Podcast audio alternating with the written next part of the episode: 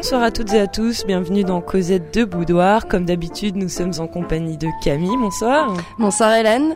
Et nous retrouvons pour la suite de Sexe et Pouvoir notre invité Rémi. Bonsoir Rémi. Bonsoir, bonsoir toutes les deux.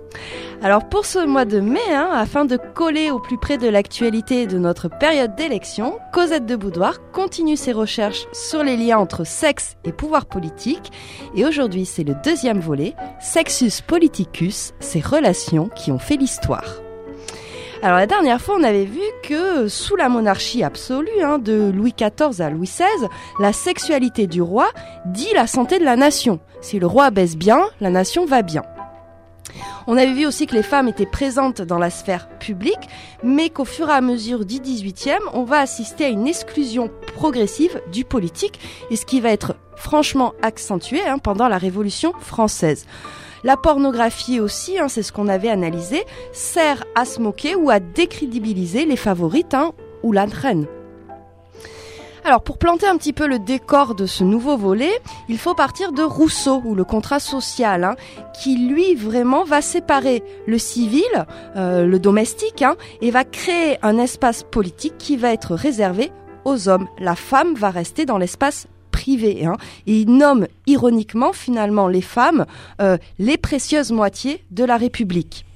Alors c'est ce qu'analyse aussi Geneviève Fraise, hein, qui elle avance l'idée d'une exclusion des femmes mise en place de manière réfléchie, hein, dans le sens où pendant la Révolution française, on va interdire aux femmes de se réunir, d'assister au débat de l'Assemblée nationale, etc. C'est-à-dire qu'elles vont pas avoir cet apprentissage du politique. Tout cela n'est que volonté. Exactement. Donc, dans cette émission, nous allons nous pencher un peu sur trois formes de régimes politiques qui vont se succéder durant la période contemporaine, c'est-à-dire du 19e au 21e. L'Empire, hein, puis ensuite les républiques, et aussi les dictatures du 20e. Alors, on va tout de suite attaquer par la vie sexuelle de Napoléon Ier. Hein. Chouette Petit rappel, le code civil de Napoléon, hein, c'est bien celui qui enferme les femmes. Hein, et Napoléon avait cette très belle formule, la femme appartient à l'homme comme l'arbre fruitier appartient au jardinier. En fond, là, on s'écoute un morceau de Beethoven, qui est la troisième symphonie, hein, puisque Beethoven avait créé ce morceau-là pour l'empereur des Français, mais il va effacer la dédicace puisqu'il va être très déçu par euh, les différentes euh, décisions et actes politiques de Napoléon. Alors est-ce que tu peux nous présenter un peu cette période, hein, ce début euh, du 19e qu'on appelle période romantique, Rémi?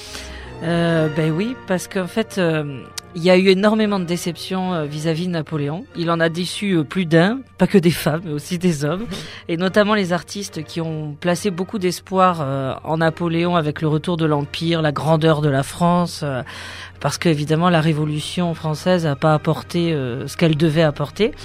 Et on a beaucoup compté donc sur cet homme pour relever tout ça, et finalement ça a été un échec notoire. Et les romantiques euh, ont beaucoup insisté sur leur dépression, sur euh, alors notamment dans la poésie aussi. Je pense à Huysmans, euh, on peut penser à Vigny aussi. euh, vous avez Chateaubriand, même Victor Hugo euh, qui en a parlé. Enfin voilà. Et, et c'est un thème donc qui est très cher aux romantistes, la déception. Et c'est aussi à cette période-là, par exemple, que vous avez un pic de suicide super élevé. Parce que ah oui, il y a des gens Ah, qui C'est à cause de l'ouvrage de Goethe, euh, le- les souffrances du jeune Werther. Voilà, Voilà, où tout à fait. Tout le monde voulait. Alors c'est en ça, le- le- vraiment le fondement de, de la littérature romantique, c'est vrai que ça vient de l'Allemagne avec Goethe et euh, et c'est l'histoire d'un homme voilà qui c'est des lettres, hein, c'est un- un- une petite nouvelle épistolaire, mais voilà et, et il va finir par se suicider parce qu'il n'aura pas l'amour de la femme qu'il souhaite. Et du coup voilà tout le monde voulait lui ressembler, tout le monde s'habillait comme lui et jusqu'à avoir la mort, euh, euh, la même mort quoi. Donc c'est-à-dire le un suicide. pic euh, de suicide Ah oui, oui. à l'époque. ouais. Voilà.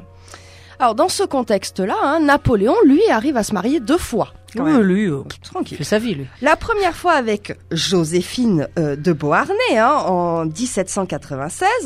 Elle sera ensuite couronnée euh, impératrice, sauf que c'est un mariage qui reste sans enfant. Et pour un empereur, ce n'est pas possible. Il faut assurer sa descendance.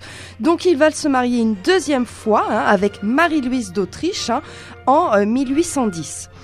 Alors l'exemple de Napoléon, il est vraiment intéressant puisqu'il il incarne cette puissance politique et on le sait au début très peu porté sur la chose.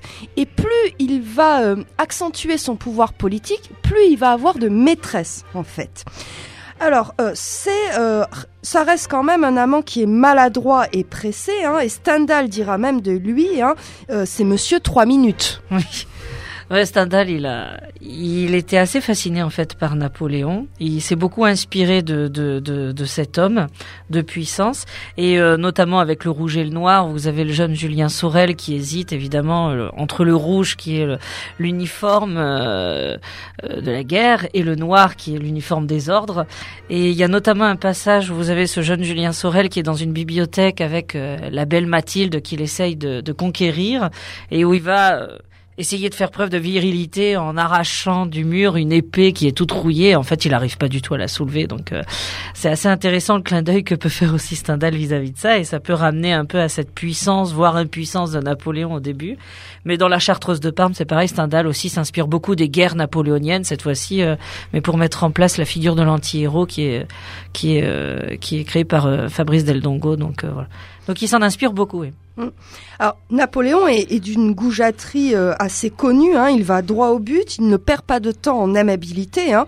Et alors c'est ce qu'on va voir dans ce petit extrait euh, qui raconte un épisode avec une comédienne. Hein. et on voit bien qu'il n'est euh, pas dans une séduction très poussée. Hein. Tu vas nous lire ça, Camille? Oui, je vous lis ça. Napoléon reçoit sa maîtresse du moment, la belle et coquette actrice de théâtre, Mademoiselle Duchesnois. La comédienne est réputée pour son tempérament de feu. Les mauvaises langues disent que sa grande expérience amoureuse tente de faire oublier un nez bien trop long. Cette très courte liaison valut à la belle d'être reçue sociétaire de la comédie française. Une nuit, alors que l'empereur travaille dans son cabinet, Constant, son valet de chambre, introduit la Duchesnois dans la chambre jouxtant son cabinet vers onze heures du soir. Constant fait savoir discrètement à Napoléon que mademoiselle Duchesnois patiente dans la chambre voisine, dans les meilleures dispositions. Que dois-je lui dire? demande le valet. Qu'elle attende, marmonne Napoléon, absorbé par son travail. Vers minuit, Constant rappelle que mademoiselle Duchesnois est toujours là. Qu'elle se déshabille et qu'elle se couche, ordonne alors l'empereur. Constant revient beaucoup plus tard, vers une heure du matin, et à nouveau lui dit Sire, Mademoiselle Duchesnois commence à avoir froid. Napoléon semble de plus en plus absorbé par son travail. Vers deux heures du matin, Constant fait observer que Mademoiselle Duchesnois commence à s'impatienter. Napoléon, ne sachant que dire, ordonne qu'elle se rhabille et qu'elle s'en aille. Eh bien voilà l'épisode de Napoléon avec la comédienne lue par Camille. Alors c'est vrai qu'il avait un certain goût pour les actrices de théâtre, mais je pense que tout au long du 19e... Mais et même au 20e, mais vous, je pense que les, les auditeurs le remarqueront, mais c'est vrai que de plus en plus, euh, c'est vraiment ces femmes qui, qui occupent une importance euh, primordiale, les actrices, les comédiennes, etc. C'est assez intéressant de voir. Je pense que c'est la notoriété en fait hein, qui... Alors, quand il allait aussi chercher ses maîtresses hein, du côté des lectrices hein, de sa sœur et de sa femme, et puis aussi chez euh, les dames du monde et du demi-monde, hein, c'est-à-dire euh, les grandes prostituées. Oui, mais les grandes quand même. Les grandes. Alors, on a une maîtresse qui est avérée, c'est euh, Marie Valeska, qui est polonaise. Alors, on ne sait pas trop si elle a cédé ou si ça a été un, viol. Hein. Euh, en tout cas, son mari a donné son accord pour une sorte de cause nationale, hein, puisqu'elle aurait eu une certaine influence sur la, politique de Napoléon et surtout ce qui aurait permis à Napoléon euh, de redonner un statut à la Pologne. Et donc Napoléon a un certain succès encore aujourd'hui en Pologne. Alors Napoléon, il n'a pas que euh, des amis hein, et ne reçoit pas que des hommages. Et on va voir dans cet extrait de, Céline, hein, de Voyage au bout de la nuit, que va nous lire Hélène, hein, euh, on va dire le, portrait un peu plus au vitriol de cet empereur. Puisqu'on était heureux l'un et l'autre de se retrouver, on s'est mis à parler rien que pour le plaisir, de dire des fantaisies, et d'abord sur les voyages qu'on avait faits, l'un et l'autre, et enfin sur Napoléon, comme ça, qui est survenu à propos de Moncey sur la plage Clichy dans le courant de la conversation. Tout devient plaisir dès qu'on a pour but d'être seulement bien ensemble, parce qu'alors on dirait qu'on est enfin libre. On oublie sa vie, c'est-à-dire les choses du pognon. De fil en aiguille, même sur Napoléon, on a trouvé des rigolades à se raconter. Par rapine, il la connaissait bien, lui, l'histoire à Napoléon. Ça l'avait passionné autrefois qu'il m'a en Pologne, quand il était encore au lycée. Il avait été bien élevé, lui, par rapine, pas comme moi. Ainsi, à ce propos, il me raconta que pendant la retraite de Russie, les généraux à Napoléon, ils avaient eu un sacré coton pour l'empêcher d'aller se faire pomper à Varsovie une dernière fois suprême par la polonaise de son cœur. Il était ainsi Napoléon, même au milieu des plus grands revers et des malheurs. Pas sérieux en somme. Même lui, l'aigle à sa Joséphine, le feu au train, c'est le cas de le dire envers et contre tout. Rien à faire d'ailleurs, tant qu'on a le goût de jouir et de la rigolade. C'est un goût qu'on a tous. Voilà le plus triste. On ne pense qu'à ça. Au berceau, au café, sur le trône, au cabinet, partout, partout. Bistoquette. Voyage au bout de la nuit, Napoléon ou pas. Cocu ou pas. Plaisir d'abord. Que crèvent les quatre cent mille hallucinés en bérésinés jusqu'au plumet? Qu'il se disait le grand vaincu pourvu que Poléon tire encore un coup. Quel salaud. Et allez donc. C'est bien la vie. C'est ainsi que tout finit. Pas sérieux. Le tyran est dégoûté de la pièce qu'il joue bien avant les spectateurs. Il s'en va baiser quand il n'en peut plus le tyran de sécréter des délires pour le public. Alors son compte est bon. Le destin le laisse tomber en moins de deux. Ce n'est pas de les massacrer à tour de bras que les enthousiastes lui font un reproche. Que non, ça c'est rien. Et comment qu'on lui pardonnerait? Mais d'être devenu ennuyeux tout d'un coup. C'est ça qu'on lui pardonne pas. Alors c'est très ironique, hein, et plutôt marrant. Plutôt marrant. Hein. Alors il faut savoir aussi que la sœur de Napoléon, hein, Pauline de Napoléon, était aussi euh, très belle et s'intéressait euh, beaucoup euh, aux hommes. Hein, et on dit même qu'elle aurait posé nue pour Canova. voilà, que c'était plutôt une, une libertine, sa sœur.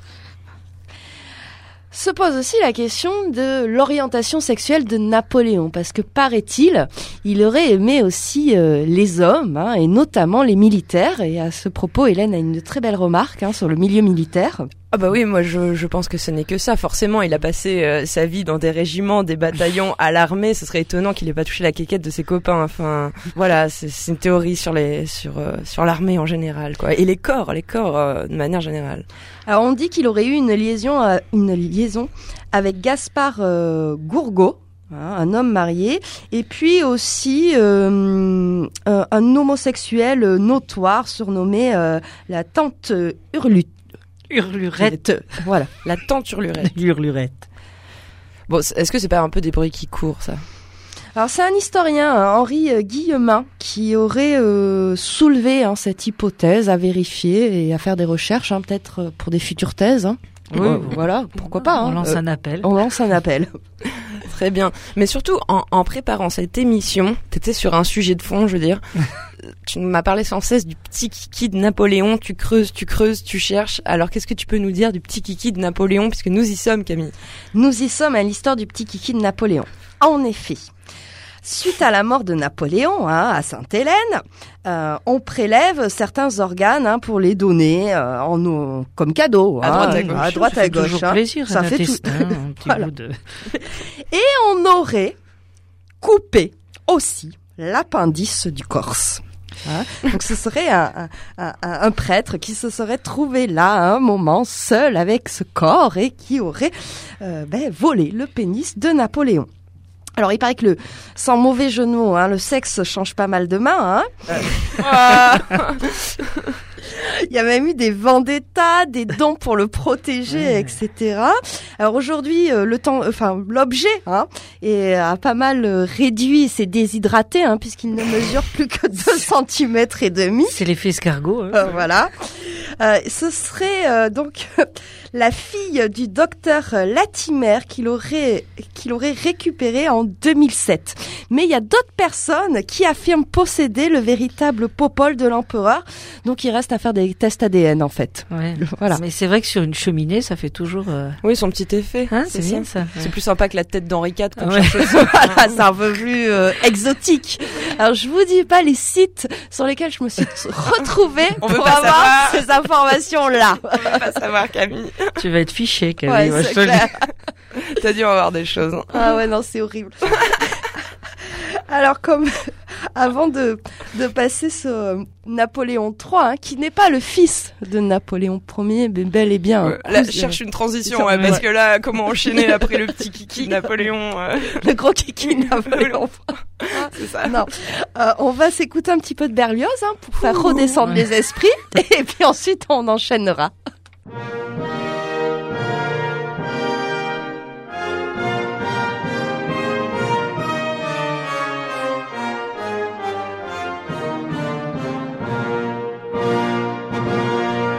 Berlioz. ça hymne à Napoléon III. Voilà. Hein.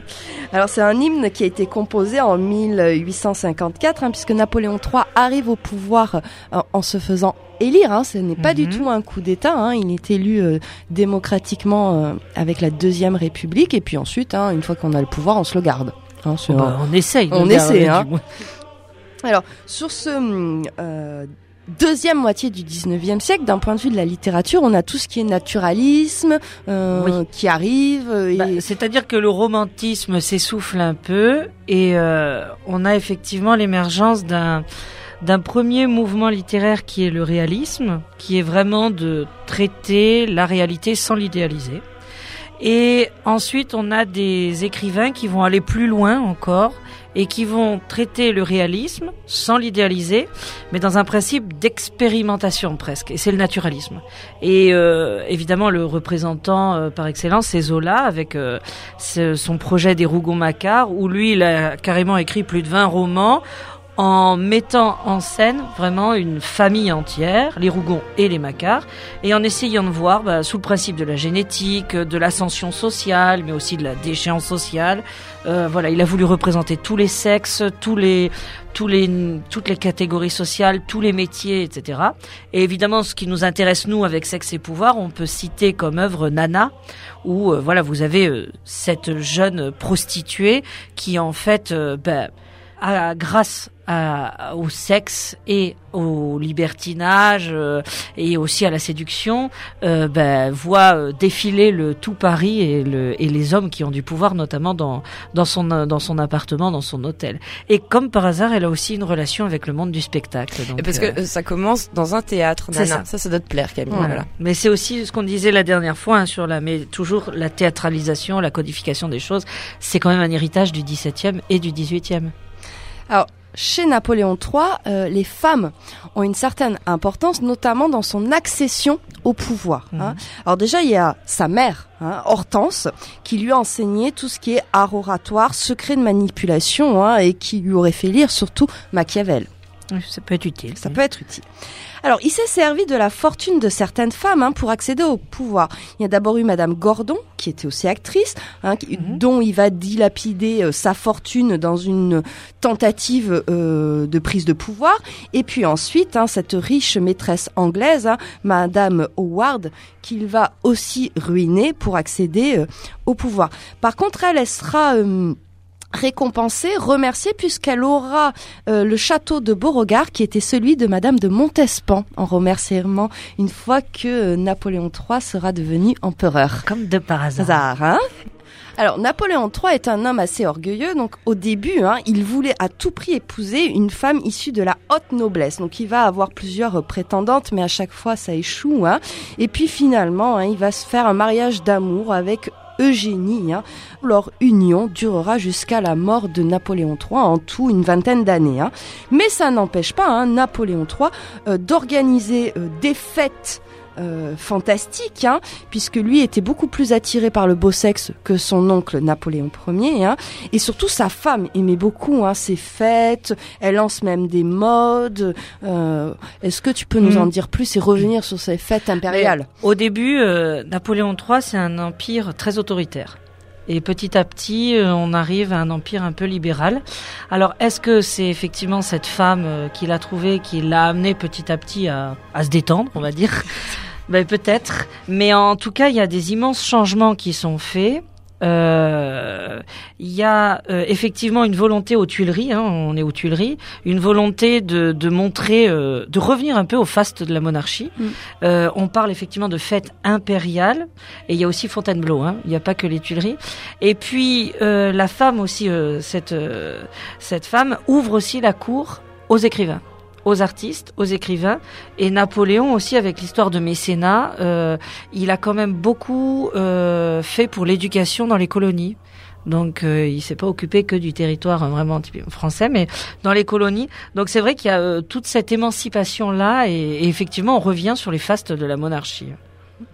Alors il a une vie euh, sexuelle active qui est très connue et surtout qui est très caricaturée. Hein. Évidemment, on pense à ce portrait euh, archiboldesque hein, de l'empereur qui est constitué de, femmes nues. Hein. Et puis aussi, on avait euh, de nombreuses publications pornographiques, notamment un texte qui s'intitule Les Amours de Napoléon III. Hein, où alors là, c'est les orgies de César Batinguet qui sont décrites, mais on sait bien que César Batinguet, en fait, c'était Napoléon 3. Donc on va vous lire trois petits extraits. Hein. Euh, alors c'est euh, une rencontre entre Napoléon III et une très jeune comédienne. Hein. encore. Encore, qu'il fait venir un soir chez lui. L'empereur était allé, incognito, dans un petit théâtre puis pour y entendre une pièce cochonne, comme on en fit tant sous son règne. On cascadait beaucoup en scène et l'on vantait le jeu d'une des actrices. C'était celle-là que Sa Majesté voulait voir, juger et inviter à la petite maison. Mais l'homme propose et le caprice dispose. Parmi les simples figurantes, il y en avait une qui avait un tout petit bout de rôle. Elle chantait un couplet, un seul. Mais elle le disait si bien, elle soulignait avec tant d'esprit les mots à double entente, elle avait des gestes si provoquants et des sourires si mutins qu'on l'applaudissait fort. La petite, se voyant si belle, prit de Napoléon III une idée prodigieuse. Elle ne supposait pas qu'un empereur fût un homme, elle imaginait un demi-dieu. Comme je vais avoir peur, dit-elle au valet de Sa Majesté. Sans flatter son maître, le valet lui raconta la prodigieuse impression qu'elle produisait sur cette petite fille. Elle tremble à l'idée de vous voir dans l'intimité, disait-il. Eh bien, fit l'empereur, je la rassurai. Au fond, ce n'était qu'un vieux Cassandre ont pris jour. Il faut que j'explique qu'il se passait toujours un certain temps entre le moment où un caprice naissait dans le cerveau de Napoléon et celui où il était en état de le satisfaire. C'était un homme épuisé, qui avait besoin d'un entraînement spécial. Il se mettait à un certain régime de stimulants, et au besoin, il prenait au dernier moment des pilules dont Morny, qui en abusait et qui en mourut, lui avait donné le secret. L'heure du berger sonna. Pour ne pas effaroucher la petite par trop de majesté, Napoléon avait dit à son majordome Elle ne sera drôle que si elle devient familière. Votre majesté a raison. Je m'arrangerai pour la mettre à son aise. Napoléon III n'avait pas habité Paris avant d'être président, puis empereur. Il connaissait peu la ville et les mœurs populaires. En fait de petites ouvrières, il en était encore à Béranger et à Lisette. Il avait une édition illustrée des œuvres du chansonnier. Il y avait trouvé une vignette où Béranger en robe de chambre tient sa Lisette sur ses genoux. Voilà mon affaire, s'était dit. Il avait endossé une belle robe de chambre à ramage et s'était coiffé d'une calotte de même étoffe avec passementerie et gland pendant. Personne n'osa lui dire combien il était ridicule, ainsi affublé. La petite qui n'avait jamais vu son empereur qu'à cheval, en grand uniforme, passant des revues, ne se le figurait pas autrement que vêtu d'un costume de général. Pour une fille de concierge, un général a du prestige, un empereur encore plus. Elle arriva donc toute frémissante d'émotion à la petite maison, et en route, elle disait au valet qui la conduisait. Que vais-je lui dire? Baste, faisait l'autre. C'est un homme charmant, vous verrez. Elle monta les escaliers en frissonnant, traversa les appartements toutes palpitantes. Le valet ouvrit une dernière porte, la fit entrer dans une pièce et referma la porte. La petite resta interdite en face de Napoléon III, drapée dans sa robe de chambre et coiffée de son toquet, sous lequel sa longue barbiche produisait le plus étrange effet. La petite ne reconnut pas du tout son empereur. Celui-ci lui dit Vous voilà, mon enfant, c'est bien aimable à vous d'être venu. La petite, pas intimidée du tout par ce personnage, se laissa prendre la main et reçut quelques compliments sans protester. Mais comme l'homme au toquet voulait aller plus loin, elle se gendarma. Pardon, fit-elle, je ne suis pas venue pour vous, mais pour l'empereur. Mais c'est moi l'empereur, s'écria Napoléon III. Titine le regarda, le reconnut, mais elle trouva ce bonhomme en robe de chambre si loin de son idéal d'empereur, elle fut tellement frappée de contraste qu'une folle envie de rire la saisit. Elle voulut se retenir impossible. Elle eut un accès d'hilarité irrésistible. Cosette de Boudoir, Sexus Politicus, ces relations qui ont fait l'histoire. Alors, ce, ce, texte, hein, les, les, Amours de Napoléon III, n'est pas le seul texte euh, pornographique qui circule à ce moment-là. Et on parle de bastinguette pour désigner hein, tous ces textes pornographiques sur la famille impériale. Alors, parmi les très nombreuses maîtresses de Napoléon III, hein, on a évidemment la comtesse de Castiglione. Hein. Euh, alors, on la connaît avec cette photographie où elle a un œil un petit peu masqué, qui est assez euh, connu. Mmh. Hein. Et c'était euh, à la base la maîtresse du roi de Sardaigne. Hein. Ce roi rêvait d'unifier l'Italie et donc son premier ministre a l'idée d'envoyer cette femme pour séduire Napoléon III. Et ça va plutôt bien marcher puisque euh, la France va recevoir Nice et la Savoie euh, suite au soutien de Napoléon III dans l'unification de l'Italie. Oui. Et euh, ça marche aussi parce qu'on est dans ce système des fastes de la monarchie. Et euh, cette Castiglione l'a très très bien compris.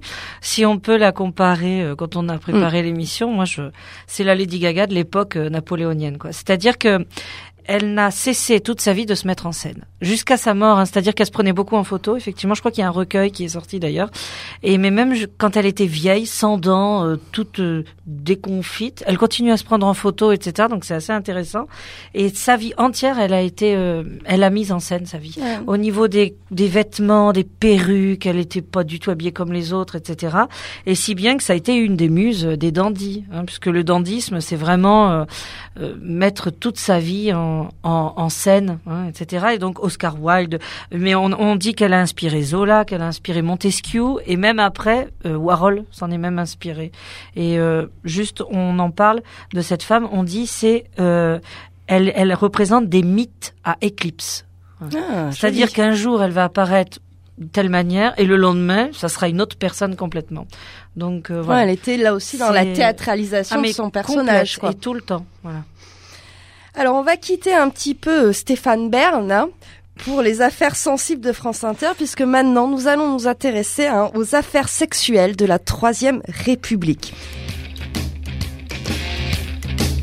Sous des mouchards et des gendarmes, on ne voit plus par les chemins que des tristes en larmes, des veuves et des orphelins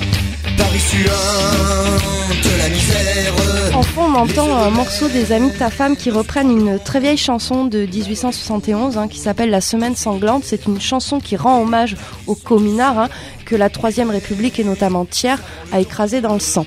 Voilà. Donc ça, c'était un petit peu pour euh, planter le décor de la Troisième République. Écart à la revanche, quand tous les pauvres s'y mettront mais sinon, hein, euh, dans cette période-là, hein, c'est-à-dire à partir de 1871, on est vraiment dans le monde des demi-mondaines. Hein. Là, je vous renvoie à l'émission euh, sur la prostitution qu'on a déjà faite. Et ces femmes-là vont fréquenter tous les hommes politiques euh, de la Troisième République. Donc, elles se manifestent bruyamment dans la presse, le théâtre, les réunions publiques, et puis finalement dans toute la société parisienne et jusqu'à connaître une apogée vers 1900 puis disparaître pendant la Première Guerre mondiale. C'est une période aussi, la Troisième République, où on assiste à une répression très très forte de l'obscène, que ce soit des images ou des textes. C'est dû à une double conjoncture, les progrès de l'alphabétisation, le peuple sait lire, donc il ne faut pas euh, qu'il soit dévergondé plus qu'il ne l'est, et puis aussi, on réfléchit un petit peu sur ce qu'on appelle la psychologie de foule. La République veut renouer avec cette idée de vertu, hein, de morale, qui est un substitut finalement au sacré, puisqu'on est dans une laïcisation aussi de la société. La censure va être très très forte, puisqu'à partir de 1849, l'enfer est créé et surtout alimenté par la Troisième République, et certains auteurs vont devenir finalement euh, des pensionnaires de l'enfer. Ben, on en a surtout un exemple extrêmement connu et qui continue euh, de nos jours au XXIe siècle à être un pensionnaire de cet enfer, c'est Charles Baudelaire. Alors il y a Flaubert avec sa Madame Bovary hein, qui s'y était déjà frotté, mais lui, euh, il a été gracié. Enfin, il n'y a pas eu de, suite à son procès. Par contre, Charles Baudelaire, il faut savoir qu'avec Les Fleurs du Mal, évidemment, ça a été jugé euh, pornographique. Et euh, il faut savoir que à l'heure actuelle, encore maintenant, vous ne trouverez pas, c'est interdit, hein, euh, de, de l'édition originale de, des Fleurs du Mal. C'est-à-dire que les, les six poèmes qui ont été censurés euh, au 19e siècle, eh bien, ils sont dans. Alors souvent, ça s'appelle les pièces condamnées. Vous les avez ou autres, mais c'est souvent à la fin. Mais vous, vous ne trouverez pas euh, les éditions, l'édition euh, originale, parce qu'elle est encore sous le coup de. Et je sais que sur Internet ou autre, où il y a des des mouvements qui se créent pour signer des pétitions pour qu'il y ait euh, Non, mais on va la relayer, cette, cette pétition. cette Ah. inter- parce que voilà, c'est toujours euh, d'actualité. Ouais. Et euh, même moi, quand j'avais fait mes recherches à la BNF, hein, où depuis les années 70, l'enfer n'est n'est plus censé exister, Mhm. certains textes qui appartenaient à l'enfer sont, vous sont encore amenés sous des pochettes rouges où on cache bien la couverture et on vous demande de changer de salle, d'aller dans une toute petite salle pour pouvoir les consulter. Donc il y a encore cette idée-là, un petit peu de répression finalement et de censure. Quoi. Ah oui, mais on a encore énormément de chemin à faire là-dessus. hein. Enfin, Ça se saurait si c'était des dépravés à la BNF. Ouais, ça serait. Hein. enfin, il y a beaucoup de sous-sols, je crois, là-bas. Ouais. Alors en 1881, la brigade des mœurs est dissoute, hein, celle qui euh, menait les premières affaires hein, euh, sous la monarchie absolue, parce qu'il y avait eu quelques bavures, faits divers, des flics ripoux, euh, basiques hein, finalement. Oui, hein. On va créer alors, en 1901, la mondaine. Et la mondaine, c'est vraiment surveiller, s'infiltrer et se renseigner sur le monde, c'est-à-dire le monde des affaires, le monde diplomatique, politique, l'église, l'art, les sciences. Et c'est surtout étouffer les scandales qui pourraient éclabousser les hautes personnalités. Et alors, ce qui est assez drôle pour la petite anecdote, c'est que le symbole de la brigade mondaine, c'est un œil. Hein, et euh, euh, il est porté au revers de la veste des policiers de la mondaine. Et lorsqu'ils doivent pénétrer dans une maison close, ils n'ont qu'à montrer cet œil-là et ils peuvent rentrer sans problème. D'où l'expression entrer à l'œil. Voilà. Bon, ben, on sait ce qu'on va coudre sur nos, sur nos vêtements. Alors, je vous propose d'écouter quelques petits comptes rendus de cette euh, brigade de la mondaine, hein, voir ce qu'elle observait chez euh, les hauts de ce monde. Chez Georgette, rue Poissonnière, deuxième arrondissement de Paris. Un ancien magistrat réclame tous les lundis soirs ses fillettes. Les deux plus jeunes pensionnaires, petites, minces, sont vêtues de jupettes blanches plissées, de chaussettes blanches et de souliers vernis noirs. Un ruban rose orne leurs cheveux. Leur pubis est totalement épilé. Elles doivent crier papa juste avant qu'ils jouissent. Sinon, ils ne paient pas. Chez Alice, rue Pasquier, 8e arrondissement. Un banquier connu sur la place de Paris a l'habitude de demander à une prostituée de s'habiller comme si elle était sa mère. Il se rue vers elle avec un grognement de félin, lui déchire la robe, lui arrache son slip et son soutien-gorge. Il ne fait rien d'autre. Il part avec les bouts de tissu qu'il conserve pieusement et amoureusement. Le Chabanais, 12 rue Chabanais, dans le deuxième. Un ministre des Affaires étrangères fréquente assidûment cette maison close. Il se met à nu, se laisse passer un collier à pointe autour du cou, conservé d'ailleurs au musée de la Mondaine. À quatre pattes, promené en laisse, il présente son postérieur devant une ronde de filles nues qui lui assènent des coups de fouet à chaque fois qu'il passe devant elle. Ministre surnommé Bartoutou, car il s'appelait Louis Bartou. Et ben voilà, une petite plongée dans les bordels parisiens. Alors évidemment, hein, j'ai fait la sélection la plus trash que je pouvais euh, trouver dans tous ces petits comptes rendus. Et oui, on néglige pas l'audimat à Cosette de Boudoir. que vous en ayez pour notre Chez. Georgette Alice. C'est crade quand même. Alors sous la Troisième République, peut-être l'anecdote la plus célèbre, c'est celle du président Félix hein, qui va mourir dans les bras de Dans la bouche. Ah oui, dans la bouche de sa maîtresse Marguerite Stanel, hein, surnommée Meg par les intimes. Alors c'est vrai que euh, les amants avaient l'habitude de se retrouver dans le salon bleu de l'Élysée et le 16 février 1899, le président s'apprête à la recevoir après un conseil de ministres. hein. Alors il avait l'habitude de prendre un petit aphrodisiaque hein, euh, pour bien faire son affaire avec sa maîtresse. Sauf que euh, cette fois-ci, hein, euh, la fellation a peut-être été trop intense. Hein, et euh, ben, il nous en a fait un petit AVC, hein, euh, une petite crise cardiaque. Hein. À ce moment-là, les réactions s'enchaînent et se déchaînent. hein. Tu m'étonnes. voilà. Et Georges Clémenceau va exulter. Hein. Fort est retourné au néant. Il a dû se sentir chez lui. Il a voulu vivre César. Il est mort Pompée. Voilà.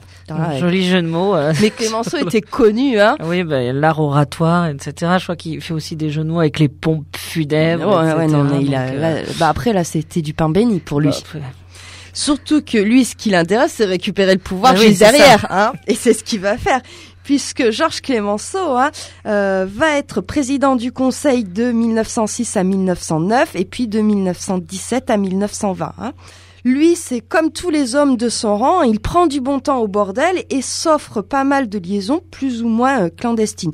Donc au niveau de ses préférences, là aussi on retrouve les petites danseuses repérées dans le foyer de l'opéra. Hein. Je pense que j'ai une théorie. Peut-être- Elles sont souples, peut-être. Ouais, hein. Non, C'est pour ça qu'ils vont chercher les- dans ce milieu-là, peut-être, je sais Ouais. pas. Ouais, mais il y a aussi les chanteuses et les Ouais, comédiennes. c'est vrai. Mm. Ouais, c'est fou. Alors, une de ses euh, grandes maîtresses, c'était Léonide Leblanc, hein, puisque il va même donner son nom à son ânesse, hein, puisque, dit-il, comme elle, son ânesse a de grands yeux humides, une langue chaude et le poil luisant. Voilà, je ne sais pas comment elle a pris, hein, Léonide. Bah, bah, et la NES aussi. hein. Ouais. Je pense pas On n'y pense comment pas. elle l'a prise aussi. Alors, et Clémenceau aussi fréquente euh, beaucoup les salons littéraires et musicaux de la belle époque, hein, où il peut euh, croiser Zola, Daudet, Goncourt, Rodin. hein. et puis, c'est là aussi où il euh, se sert, en fait. C'est son vivier, un petit peu. Hein. Ouais, c'est déjà c'est aussi pour euh, se montrer, se faire voir, Mm. Et euh, on est dans le milieu littéraire, quoi, culturel, donc on est on a une certaine euh, une certaine importance aussi culturelle, on est intelligent, quoi, si je veux un peu résumer le propos. Mais c'est vrai que les salons littéraires euh, ont cette dimension-là, et cette dimension on l'avait déjà vue au 17e, sauf que au 19e ça se déplace un peu. Euh, on y fume et on y boit énormément. Hein, euh, Il y a aussi les, les fumeurs d'opium, etc. Les, les fameux le club Fantasia là, hein, des, des romantiques et des surréalistes. Après, euh, c'est aussi un moyen de rencontre. Mm. On y fait des tests quand on est écrivain, quand on est euh, un artiste, on y fait des tests, on voit si ça fonctionne. Oui, puis c'est plus facile de tester à 3 grammes et quelques. Oui, et puis voilà, je sais pas si le public est très réceptif quand il a fumé, je sais pas combien d'opium. Mais euh, mais c'est aussi évidemment un moyen de rencontre, évidemment. Alors, on, a aussi encore hein, les bordels en France, hein, puisqu'il faudra attendre 1946 puisque, pour que les maisons closes françaises soient fermées. Et dans ces années-là, années 20, années 30, hein, on a l'exemple du bordel du Sphinx, hein, qui s'ouvre euh, en 31 euh, boulevard Edgar Quinet et qui appartient à quatre associés mais qui se sont plus ou moins accoquinés aussi avec certains euh, hommes politiques, notamment Albert Soro et Paul Reynaud, qui sera futur président du Conseil. Hein, donc il y aura un poste à très haute responsabilité.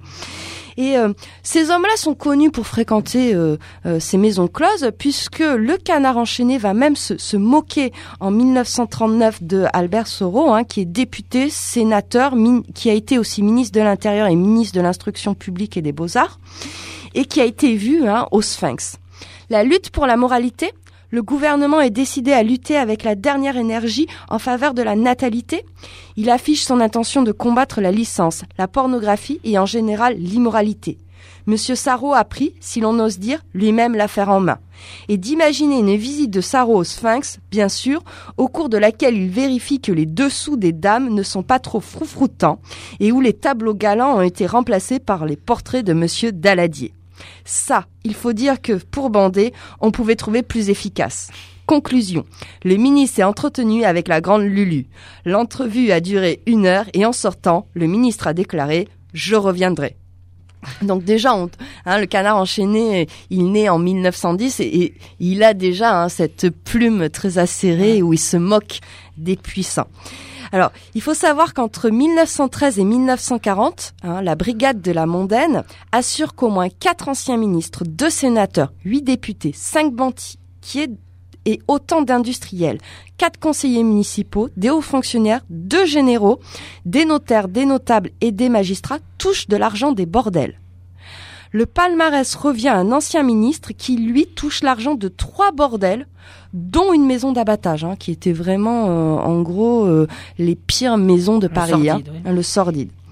Alors, la mondaine avait euh, l'habitude de créer des blancs. Les blancs, ce sont des petits rapports euh, sans en-tête, c'est-à-dire complètement anonymes, qui sont donnés au patron de la mondaine, qui lui va reverser ces petits textes dans des dossiers euh, secrets de couleur rose qui sont enfermés au coffre Les Étoiles au deuxième étage du 36 quai des Orfèvres. Et donc là, Rémi va nous lire un blanc hein, qui avait été fait sur, la, sur un Maharaja qui avait l'habitude de venir en France et de fréquenter certaines maisons closes. La mondaine surveillance. 3 mai 1930. Le Maharaja de P, originaire de Bombay, accompagné de sa suite, est descendu le 26 avril dernier à l'hôtel Astoria à Paris, venant de Nice où il était l'hôte du Negresco. Ce prince hindou, un des plus riches de la péninsule, a fait escale à Paris avant de se rendre en Angleterre à l'occasion du jubilé de Sa Majesté le roi George. Ses bagages comprenaient, paraît-il, 36 malles, dont 16 contenant exclusivement les bijoux qu'il doit offrir au roi d'Angleterre pour son jubilé. Depuis son arrivée à Paris, pour se reposer et aussi, comme à chaque voyage, il s'est rendu à deux reprises différentes à la maison hospitalière, aux 12 rues de Chabanais, où il s'est fait présenter les pensionnaires tout en leur offrant du champagne. À sa première visite, il était accompagné de son premier ministre, de son ministre de l'Intérieur, de son aide de camp et d'un prince d'Afghanistan très âgé.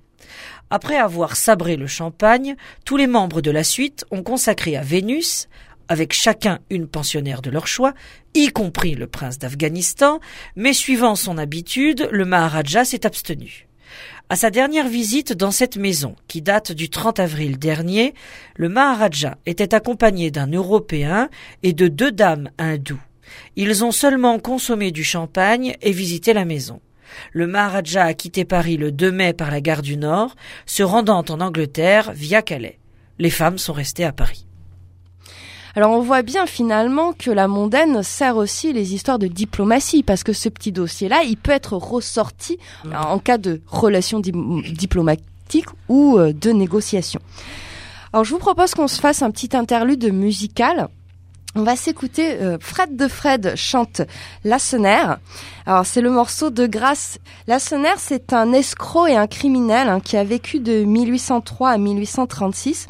C'était une sorte de poète, anarchiste, dandy, et il va surtout transformer son procès en un véritable spectacle parce qu'il était en plus très très beau. Il y avait de nombreuses femmes qui sont venues assister à son procès uniquement pour croiser son regard.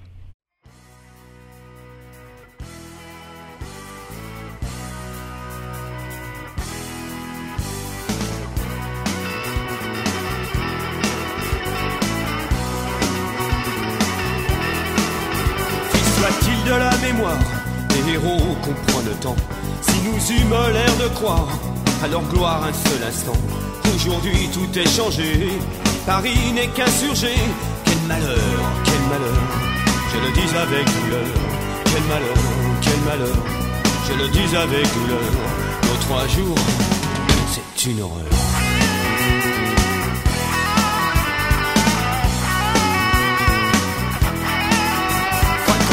la canaille, qui dans sa simplicité brava le feu, la mitraille pour dix jours de liberté.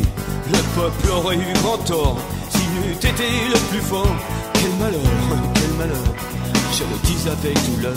Quel malheur, quel malheur, je le dis avec douleur. Nos trois jours, c'est une horreur.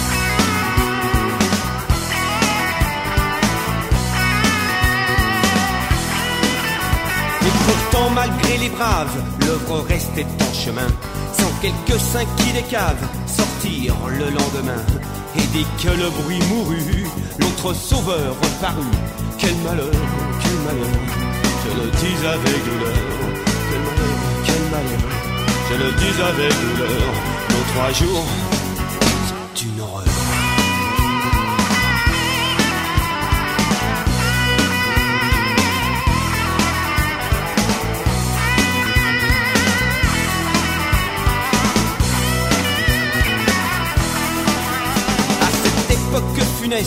rognant jusqu'à son nom. Dans ce Paris qu'on déteste, s'il régna quoique Bourbon, je suis sûr que notre roi pense aujourd'hui comme moi. Quel malheur, quel malheur, je le dis avec douleur. Quel malheur, quel malheur, je le dis avec douleur. Nos trois jours, c'est une horreur.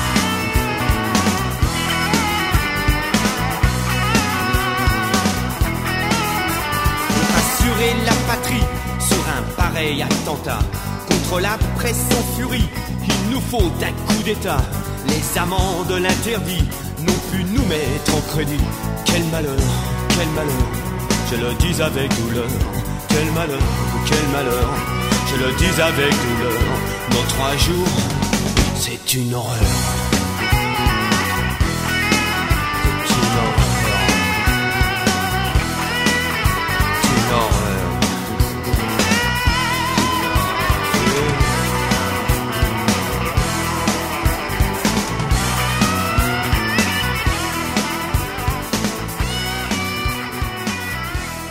Fred de Fred, donc Cosette de Boudoir. Alors on arrive à notre sombre 20e siècle hein, et euh, évidemment à euh, cette période hein, de la Seconde Guerre mondiale où vont se croiser hein, de nombreuses dictatures.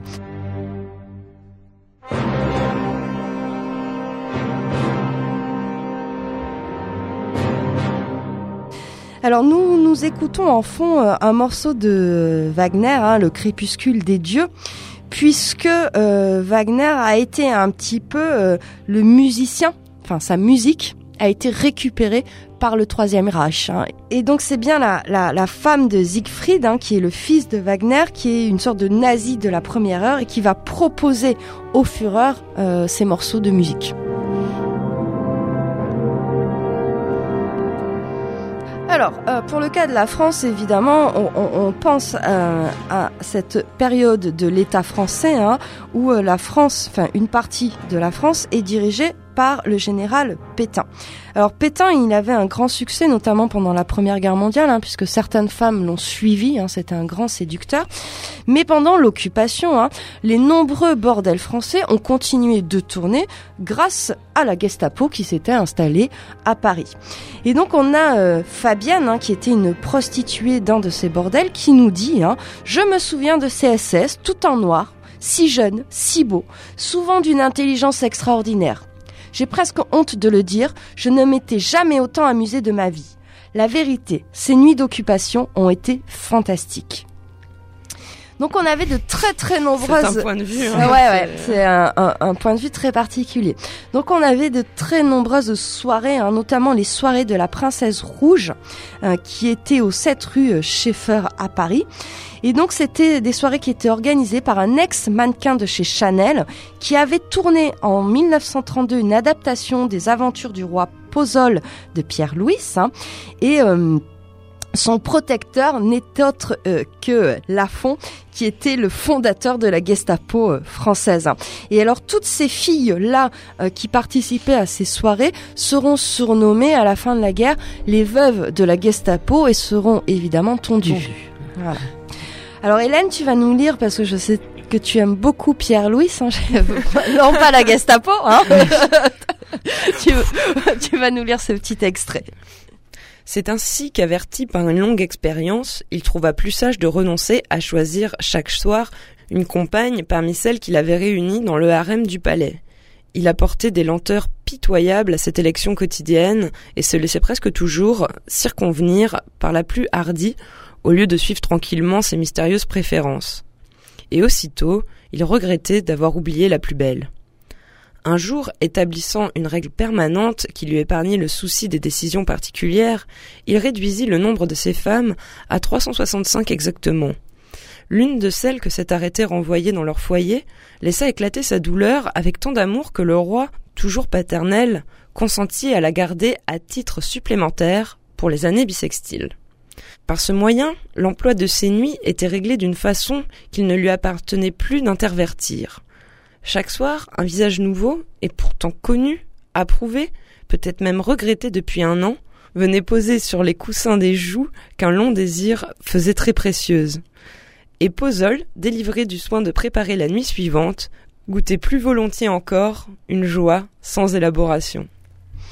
Alors, les aventures du roi Pozol, en fait, c'est un roi qui est indécis, qui a un harem et qui décide d'avoir une femme euh, par soir parce qu'il est incapable de prendre des décisions. C'est son gros complexe. Ouais, Voilà. mais son problème, c'est qu'il les décide, euh, il les choisit euh, tout en même temps, Voilà. un an à l'avance, et, et ses goûts peuvent changer. On sait aussi qu'Hitler était plutôt populaire auprès des femmes, hein, mais qu'il avait une relation pathologique avec le sexe.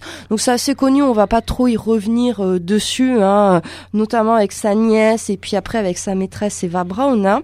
Euh, Mussolini, lui, s'est servi de ses riches maîtresses pour accéder au pouvoir, hein, et notamment au euh, on parlait de ce film, Hélène, qui montre bien euh, cette utilisation des femmes. Ouais, dans Vinci Re, enfin surtout on voit le destin tragique en fait euh, plutôt d'une des femmes qui a, qui a croisé euh, sa vie et qui finit enfermée en fait dans, dans un asile. Et quand elle arrive et qu'elle dit qu'elle est la femme de Mussolini, on lui répond que oui, bien sûr, moi aussi je suis la femme de Napoléon. Enfin, tu vois, ouais, vraiment enfermée quoi.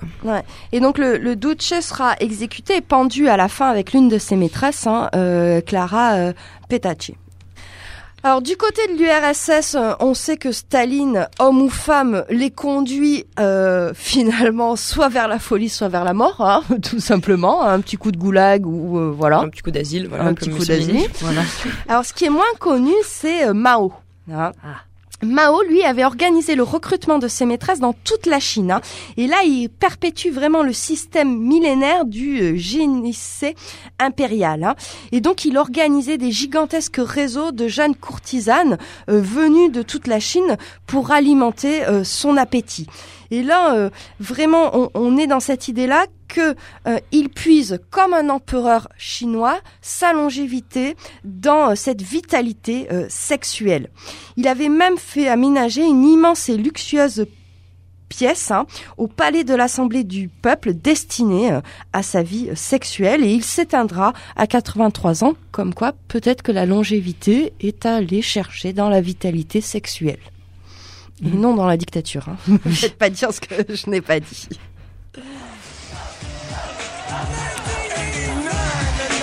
Another summer. Sound of the funky drummer. Music hitting your heart, cause I know you got a soul. Hey, listen if you're missing, y'all. Swinging while I'm singing. Giving what you're getting. Know what I knowin'. While the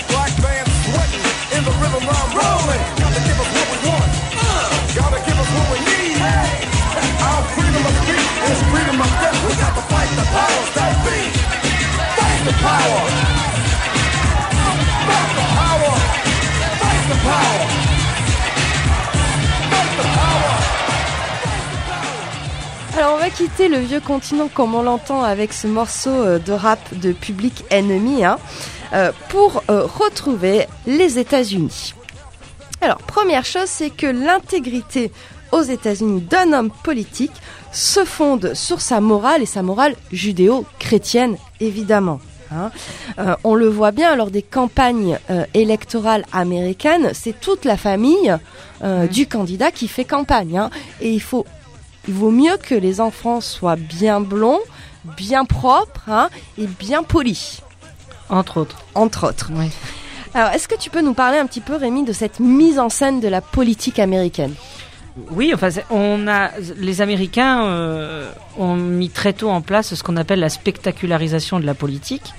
Euh, c'est eux qui, et d'ailleurs on le, le voit en France hein, euh, maintenant, on l'a vu euh, cette année évidemment avec les, les meetings euh, absolument gigantesques voilà, des, des candidats qui se présentent aux élections. Et ça, ça nous vient évidemment des, des États-Unis où alors on n'en est pas encore là, mais pas loin en France, mais où effectivement on met en scène la famille, les enfants, la femme, le, Le chien. le- tout, tout le monde y passe. Et, euh, et, et ces espèces de en fait c'est c'est même un j'ai lu il y a, y a même un danger euh, presque pour la démocratie parce que on finit avec ce principe de spectacularisation par voter pour un homme ou une femme et non pour un programme ou pour euh, pour des idées.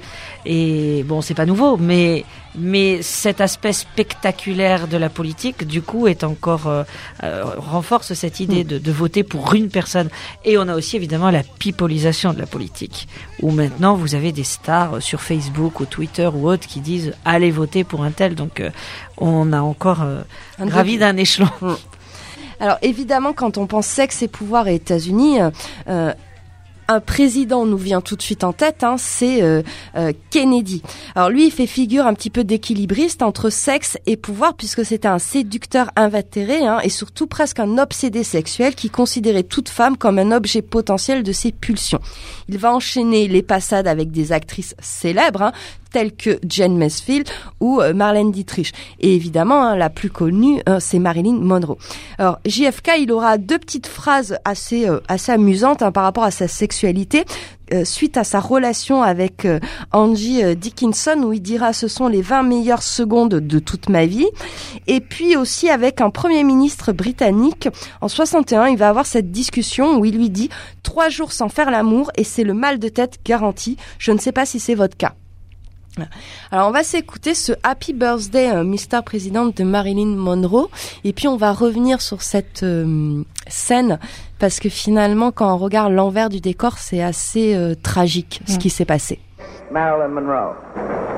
Happy birthday to you. Happy birthday to you.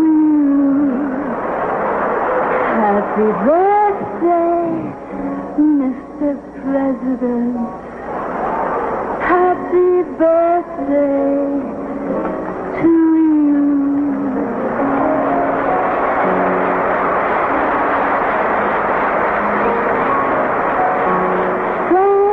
Thanks, Mr. President, for all the things you've done, the battles that you've won, the way you deal with U.S. Steel and our problems by the ton. We thank you so much. Everybody, happy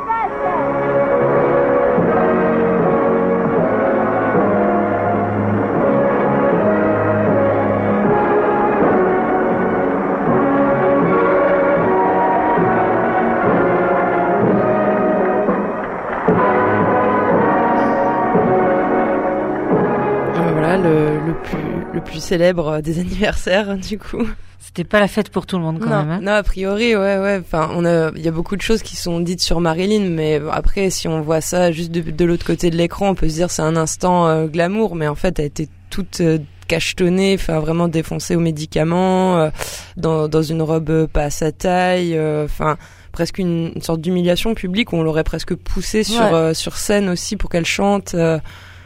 Après, c'est le malheur de sa vie, quoi. Ouais. ouais, il lui reste peu de temps non c'est plus. vraiment, euh, oui, oui, ouais. mais c'est jusqu'à sa mort, quoi. Mm. C'est, c'est-à-dire, c'est, ça a toujours été ça. Marilyn Monroe, Mm. elle est connue aussi, euh, aussi bien pour son aspect glamour et euh, icône euh, du cinéma, comme son aspect euh, beaucoup plus dark, quoi. Et, et tu, tu penses que ça, ça transparaissait à l'époque euh, déjà ce- cet aspect glauque où les gens restaient derrière devant le côté glamour en fait? Ça envoie des paillettes, le côté glamour, Ouais. ça c'est clair. Moi, Ouais. je pense qu'on peut pas non plus. euh, Enfin, je sais pas s'ils ont vraiment réussi à effacer tous les scandales.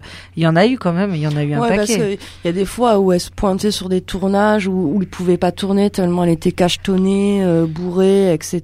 Donc euh, puis- je pense que ça se savait. Hein, son co- elle a, elle a euh, usé je sais pas combien de psychanalystes. Enfin tout ça euh, était quand même Puis assez même connu. ses, ses relations avec les hommes. Mm. Enfin, je veux dire, elle était pas. Pas, en tout cas, elle n'était pas euh, connue pour être très stable. Quoi. Alors, on pense aussi à une autre affaire hein, qui avait défrayé la- chronique euh, dans les années 90. Alors les les moins de, de 20 ans ne connaissent pas cette histoire, mais c'était l'affaire Monica Lewinsky hein, avec euh, Bill Clinton. Hein, C'est en 98-99 et elle aurait eu euh, des relations sexuelles avec euh, le président américain de l'époque. hein. Et puis il y a une histoire de cigares, de taches sur une robe bleue, euh, voilà. Donc euh, c'est vrai que cette histoire, on en a entendu de nouveau parler lors des élections euh, américaines euh, les dernières, puisque Monsieur Trump, Bah, euh, c'est, ils adorent ça les Américains de toute façon parce qu'ils ils se disent qu'ils sont choqués, mais ils adorent ça, ils vont à fond là-dedans. Mais oui, effectivement, c'est la relation entre sexe et pouvoir, elle peut, elle peut être même grave, j'ai envie de dire, et ça peut vous coller à la peau pendant un long moment, puisque euh, Trump a ressorti cette cette vieille affaire euh, concernant son mari euh, en argument contre sa femme Hillary Clinton, hein, qui s'est présentée aussi aux, aux, élections présidentielles, et, et donc quelque chose que cette femme n'avait pas fait, eh bien, elle se le reprend quand même dans le visage en plein débat présidentiel. Donc, il faut faire attention parce que ça traîne.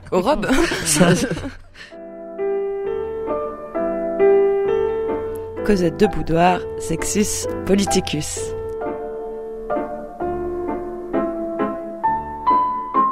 Alors on va revenir euh, sur euh, le vieux continent et puis on va s'intéresser maintenant à la Ve République. Ils ont voté et puis après...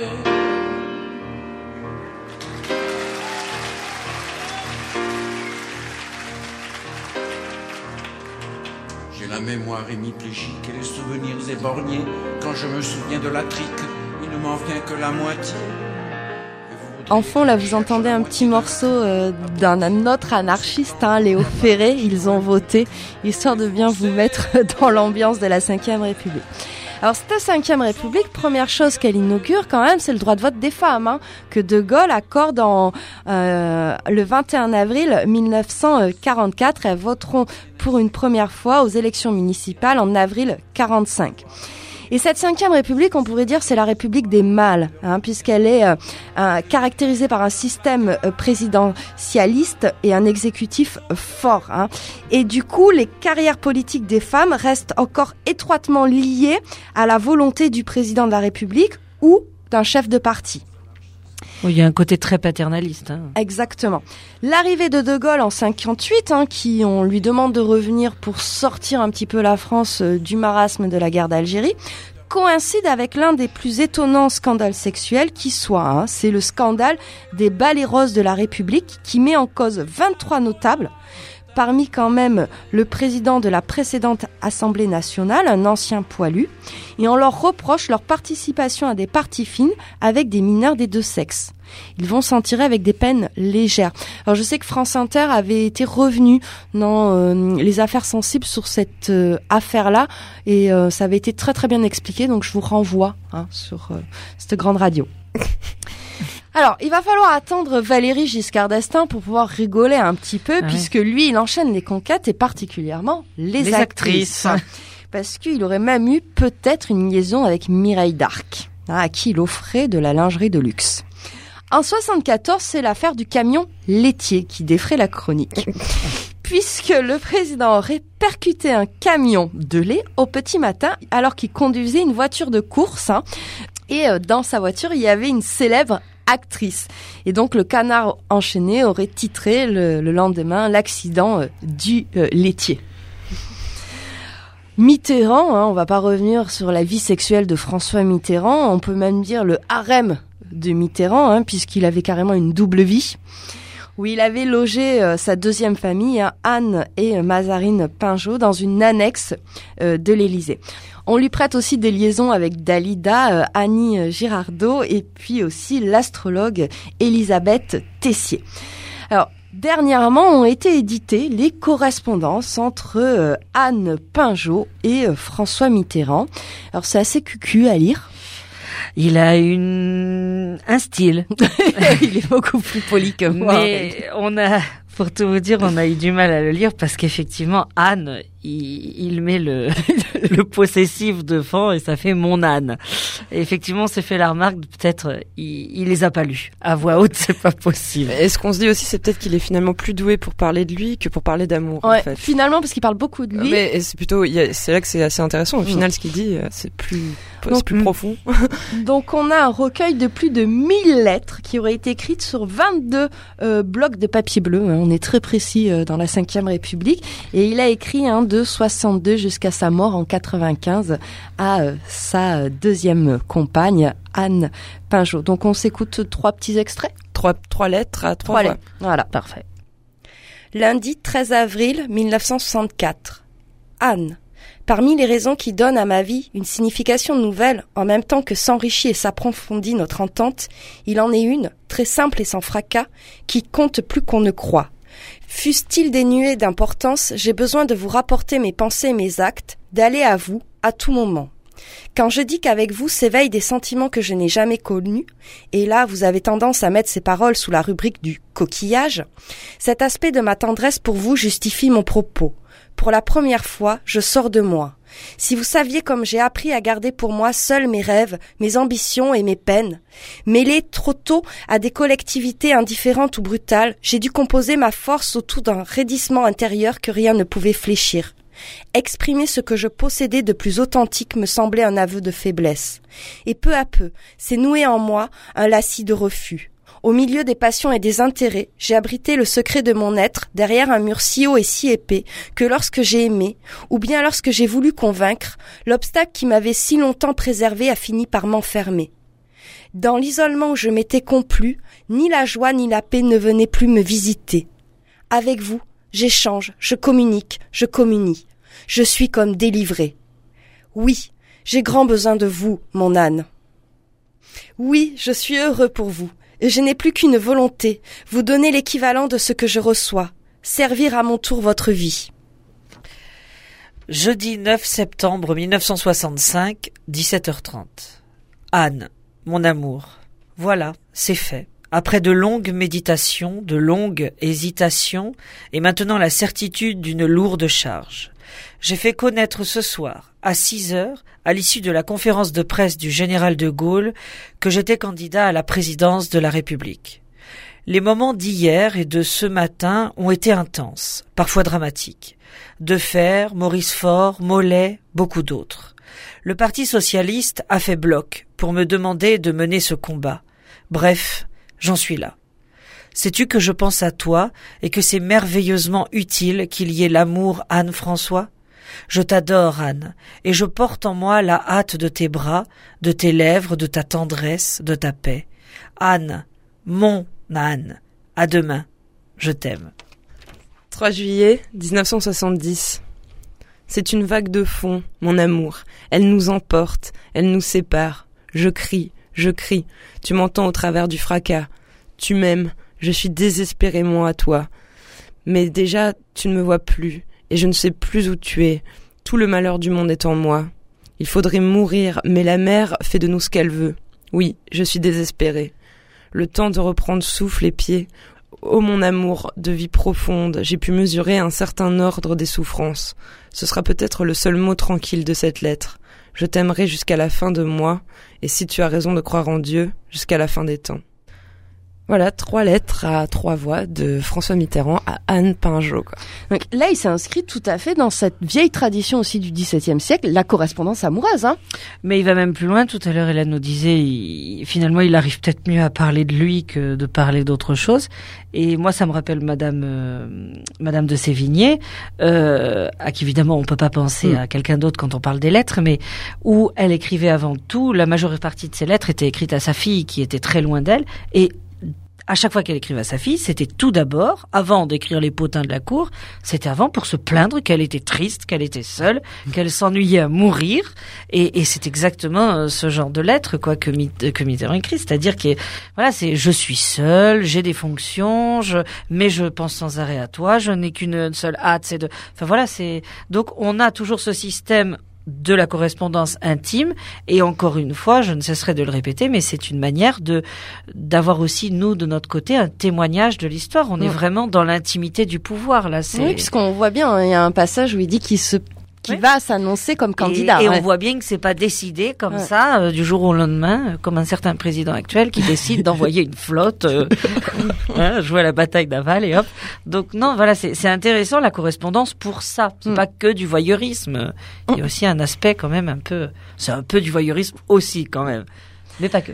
Alors maintenant, on arrive à un autre président de la Ve République, hein, surnommé 5 minutes douche comprise. Je parle bien de Monsieur Chirac, hein, dont les gauloiseries étaient presque l'une de ses marques de fabrique. hein. Donc on lui euh, prête pas mal de liaisons. hein. Et il faut dire que même Bernadette, Ah, Parce que il y a, y a la marque de de fabrique euh, Jacques Chirac, mais mais il y a quand même les réactions de sa femme aussi qui euh, sont c'est c'est sublime quoi. Enfin regardez euh, sur YouTube oh, des, des des extraits de où sa femme euh, le regarde, Ouais. le fusige du Donc d'ailleurs, on se rappelait cet épisode-là de, de l'inauguration du musée Chirac en Corrèze, où il est juste assis, elle a fait son petit discours, Ouais. lui est derrière, commence à discuter, et là, elle, elle Et là, la nana, elle s'arrête, quoi, carrément, devant tous les journalistes et tout. Et, mais Chirac, il a de 5 ans, quoi. Et c'est la maman qui, c'est vraiment, euh, ah,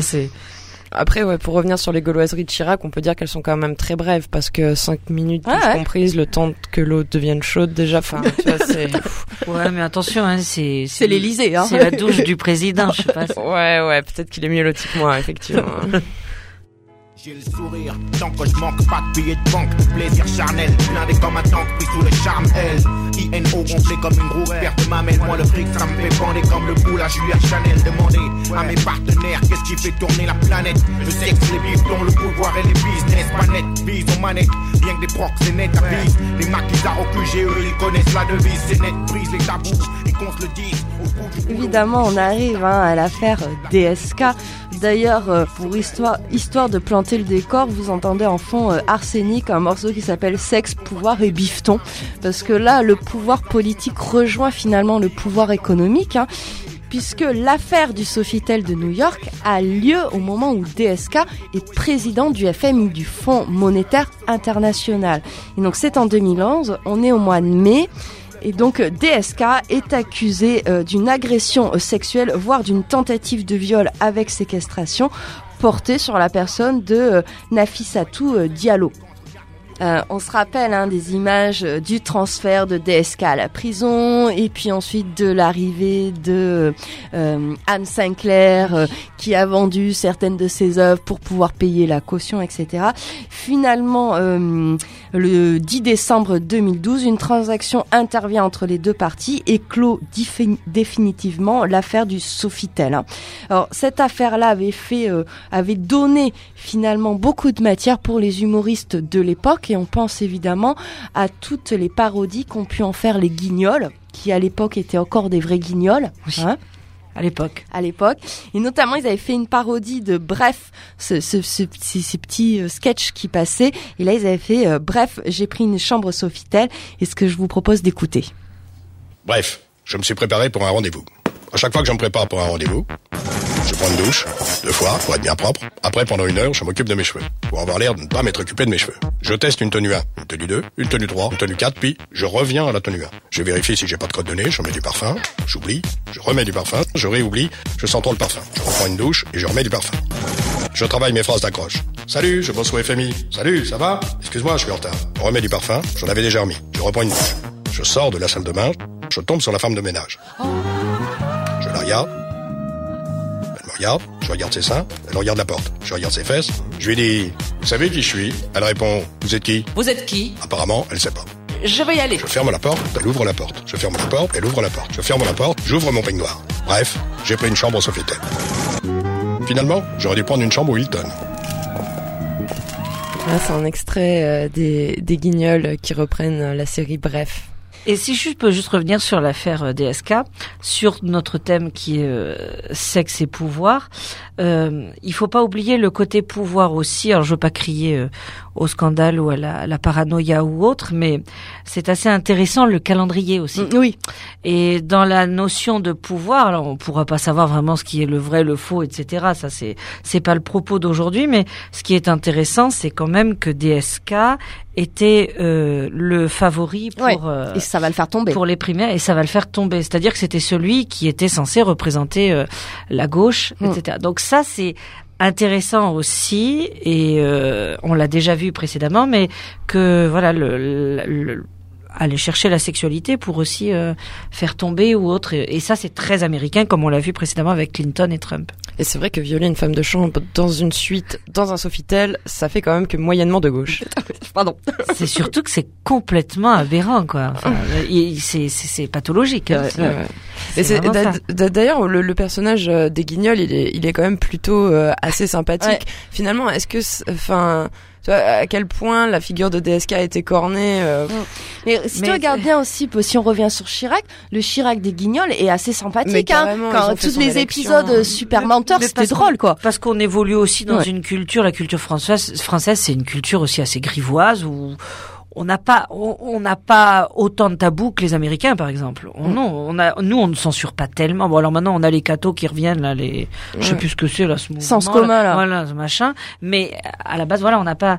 Mais moi, c'est plutôt. Et puis, vous avouerez quand même, je suis désolée, mais cette cette histoire, elle a quand même été euh, réglée dans des. C'est un peu douteux, quoi, Mm. comme. euh, bah, l'américaine. voilà, à l'américaine. ouais. Donc c'est vraiment le spectacle et moi j'insiste sur la voilà le, le- le hasard du calendrier. Nous, en France, on est plus non-lieu. Ouais. Tu vois, que- Oui, ouais. Alors c'est vrai qu'il y avait eu une réaction hein, de toute le- la classe politique, hein, de tous les partis, des assos euh, féministes qui avaient sorti ce texte, ils se lâchent, elles trinquent, de la presse, etc. Et moi j'ai retrouvé un, un petit euh, billet euh, d'humeur de Virginie Despentes qu'on apprécie beaucoup ici à Cosette de Boudoir, qui répond à l'époque à Marcella euh, Yacoub, hein, qui avait défendu DSK et euh, qui avait à ce moment-là une actualité avec un livre euh, intitulé Belle et bête. Et donc elle faisait euh, la une à ce moment-là. Et euh, Despentes n'apprécie pas trop cet auteur. C'est ce que vous allez voir à ce moment-là. Yacub est bien utile pour redire aux femmes quelle est leur place légitime, sous le rein des puissants et aux pauvres, dans le même mouvement, la main au portefeuille pour assister de loin aux partous des élites. Ça aurait été plus direct et marrant, les gars, si vous vous étiez fait imprimer des t-shirts, on est tous des trousseurs de domestiques. Puisqu'au final, c'est là que vous paraissez vouloir en venir à tout prix. Une femme de chambre, ça ne devrait pas coûter aussi cher. Le fond du problème, c'est ça. La parole des pauvres, la gueulante des opprimés, même entendue de loin, visiblement vous gêne pour dîner entre vous, tranquille. L'enthousiasme avec lequel vous venez nous dire qu'on devrait trouver tout ça formidable est quand même dur à avaler. Vous êtes peut-être tous des trousseurs de domestiques, mais vous devriez vous méfier du pénible arrière-goût que nous laisse, à la longue, l'impression d'être toutes vos femmes de ménage. Là, au moins, c'est, ça envoyé, hein. Puis c'est vrai que c'est, c'est, c'est quelque chose qu'elle avait déjà développé dans King Kong Theory, hein. Euh, cette idée-là que le viol est un programme politique précis, squelette du capitalisme, il est la représentation crue et directe du pouvoir. Donc on sait à peu près où elle vote, hein, Virginie Oui. Voilà. Sexus politicus, les relations qui ont fait l'histoire dans Cosette de Boudoir. Un autre personnage hein, va sortir dans cette affaire DSK un peu plus tard. Hein. C'est Dodo la Saumure, là aussi. Hein. C'est une autre affaire. C'est une autre affaire, hein, puisque c'est l'affaire du Carlton de Lille. Hein. Euh, Dodo la Saumure va être inculpé pour proxénétisme aggravé en bande organisée, tout comme DSK et cette autre personne. Et donc là, je, euh, Dodo la Saumure a eu euh, presque, euh, on va dire, la, la compassion de certains rappeurs, puisque cette gecko lui a fait un petit morceau. On va juste écouter le début où il, il rend hommage à, à Dodo la Saumure. Sors du Houda, ta chatte pue le Gouda Chaque rime c'est Dieu lourd comme le cul de Bouddha Appelle-moi Dodo la saumure Je casser la bouche sans la toucher Juste en dessinant une bite là sur le mur Je suis la violence à l'état pur enchérée en saucisse Je vais pas te briser le cœur t'en as qu'un chéri Je vais te briser un os t'en as 206 Nique le swag, nique le buzz, nique la police Laisse pas Charles traîner ton fils Cette gecko dans Cosette de Boudoir. Alors évidemment, on n'a pas que des SK, hein. on avait aussi la fameuse phrase de Frédéric Mitterrand, la solution Maghreb, hein, pour parler un petit peu du tourisme sexuel et des jeunes garçons. Ouais, ça c'est encore pire quand même. Voilà. Évidemment, c'est toujours l'image du viol, etc. Mais là, oui, on a aussi la pédophilie, quoi. la pédophilie, voilà. On a eu aussi les soirées Bunga Bunga de Berlusconi. Hein. Et puis dernièrement l'affaire Beaupin sur lesquelles on était on était pas mal euh, intervenu euh, dans Cosette de Boudoir euh, dans l'épisode de Meuf vénère. Juste j'aimerais souligner que Beaupin faisait quand même partie des hommes politiques qui avaient posé en mars 2016 avec du rouge à lèvres pour la campagne Mettez du rouge pour dénoncer les violences faites aux femmes. Hein, pas mal, hein, le paradoxe. Alors, juste, on va euh, revenir un petit peu sur cette affaire, où ça en est. Alors, c'est-à-dire que, euh, donc, on avait eu 14 femmes qui avaient témoigné et porté plainte. hein. Les affaires ont été classées sans suite, non pas par manque de preuves ou quoi que ce soit, ou parce que Beaupin aurait été jugé innocent, mais bel et bien parce qu'il y a prescription. C'est trop tard. Voilà. ça, hein. Mais euh, il n'est pas, euh, il n'a pas été innocenté dans ces affaires-là, Baupin. Ce qui est assez drôle puisqu'aujourd'hui, Mais Aujourd'hui, je crois que c'est c'est lui qui porte plainte. Alors, euh, ça- je, je, je, je saurais pour pas dire diffamation. Ouais, diffamation, quelque chose comme ça. Alors, ce lien entre sexe et pouvoir, on le voit aussi. Hein, dans... Alors, à la base, c'est une bande dessinée qui s'appelle Quai d'Orsay, qui a été ensuite adaptée euh, en film par euh, Bertrand Tavernier. Mais il y a tout un passage où euh, il y a le jeune stagiaire qui discute avec un des chargés de communication, et le chargé de communication lui dit non, mais quand tu te prends la tête avec quelqu'un dans une réunion, ça en fait, c'est que tu baises avec lui, quoi. Voilà, C'est- un concept. Oui, c'est un concept. Alors se pose aujourd'hui la question euh, des femmes dans le monde politique français. Donc on a vu ces histoires euh, d'harcèlement, de blagues graveleuses. On a aussi hein, cette sexualisation de leur corps, de leur tenue. Hein, on pensait euh, quand on préparait cette émission aux tenues de Cécile Duflot. hein. Bah oui, il y a pas longtemps, elle s'est quand même fait siffler euh, à l'Assemblée. Mm. Donc euh, c'est Parce assez... qu'elle était venue en robe, c'est oui, ça? Voilà, parce qu'elle était en robe. Donc euh, Mais comme Bachelot aussi avait été sifflé pour ses tailleurs roses, je crois. Enfin voilà, c'est assez Oui, régulier. Mais, mais c'est vrai qu'on discutait, mais quand un homme politique discute avec une femme, c'est pas la même chose ou la conversation ne va pas au même endroit que quand un homme politique discute avec un autre homme politique. Ouais, parce qu'il a euh, euh, c'est- intégré. C'est un autre argumentaire, tout Ouais. simplement. Alors en 99, il y avait eu la loi euh, sur la parité euh, en politique hein, qui permettait un petit peu d'indiquer combien les femmes étaient absentes euh, de ces lieux euh, de décision et de représentation. hein. Et c'est vraiment là-dessus, je vous renvoie à toutes les analyses de Geneviève Fraise, hein, puisqu'elle elle parle du fait que la France est un une sorte de cas particulier pour l'accession euh, des femmes au monde politique, hein, puisque on est encore dans une symbolique de l'homme fort avec le président.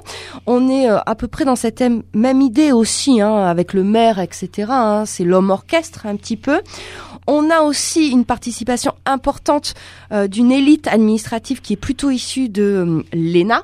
hein, et donc c'est quand même une école euh, qui euh, favorise une reproduction d'élite. hein. Et puis, euh, cette mode de scrutin uninominal majoritaire à deux tours pour les élections législatives personnalise aussi grandement l'élection et favorise la notabilisation. En fait, il faut être connu dans le coin pour se faire élire.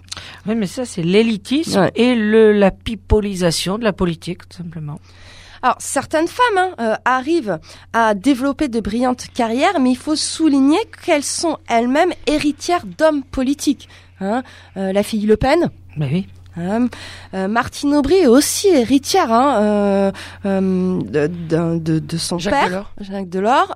On a NKM aussi. Donc voilà, ça aussi c'est à, à- à nuancer et, et ça permet de, de donner euh, les limites.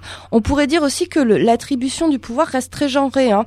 Euh, Il y a peu de ministères régaliens, c'est-à-dire les ministères importants qui sont confiés à une femme. C'est souvent soit la justice, Hein et le seul cas particulier, c'était le ministre de l'Intérieur qui avait été confié à Michel Alliot-Marie. Qui, Euh, elle, a même eu euh, la- l'armée. Ouais. Euh, Ouais, elle, a tout eu, quoi. Elle a tout eu, oui. On peut dire qu'elle est virile, quoi. Oui, et elle a une façon de présenter son corps de manière à- Bah, à- pff, assez peu virile. la pincer pour l'avoir sourire, quand Ouais. même, en plus. Ah ouais, hein. c'est mam, quoi. Euh, Hein. ouais.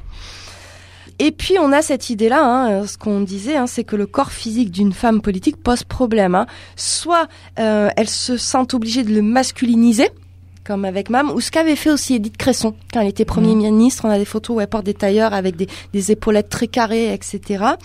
Soit il, il- il- il renvoie à quelque chose de, de féminin, donc de malade, donc il apparaît comme illégitime. Donc on arrive à la, à la fin de, de, cette émission. Et euh, donc je vous propose, puisque le, le bilan finalement n'est pas très positif hein, sur cette cinquième République, de s'écouter ce petit morceau de NTM qui s'intitule Qu'est-ce qu'on attend pour foutre le feu?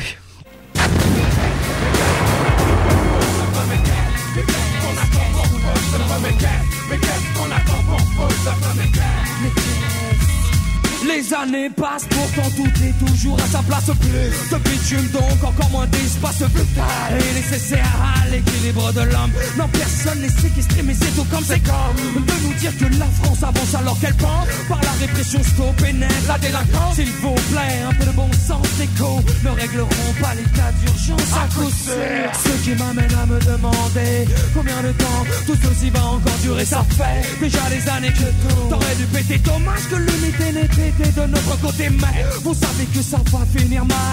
La guerre des mondes, vous l'avez voulu, la voilà. Mais qu'est-ce, mais qu'est-ce qu'on attend pour Mais qu'est-ce qu'on attend pour ne plus suivre les règles du jeu Mais qu'est-ce, mais qu'est-ce qu'on attend pour ne plus suivre les règles Mais qu'est-ce qu'on attend pour ne plus suivre les règles Mais qu'est-ce qu'on attend pour ne plus suivre les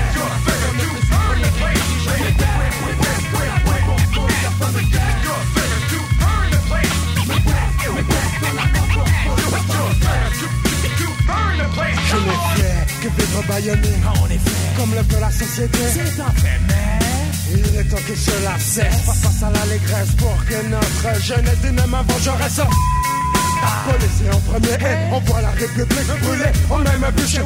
Notre tour est venu à nous de chanter les dés Décidez donc mentalement de ce quoi? Tes numéros tu vois pas, tu fais semblant tu m'entends pas. Je crois plutôt que tu ne t'accordes pas vraiment le choix. Beaucoup. Sont déjà dans ce cas. Voilà. Pourquoi cela finira dans le désarroi. Oh, désarroi, déjà roi Le monde rira en élection. Oh, désarroi, déjà roi vous subirez la même pente, Dragonilande, c'est pourquoi j'en attends trop. Putain de politiques incompétentes, ce qui a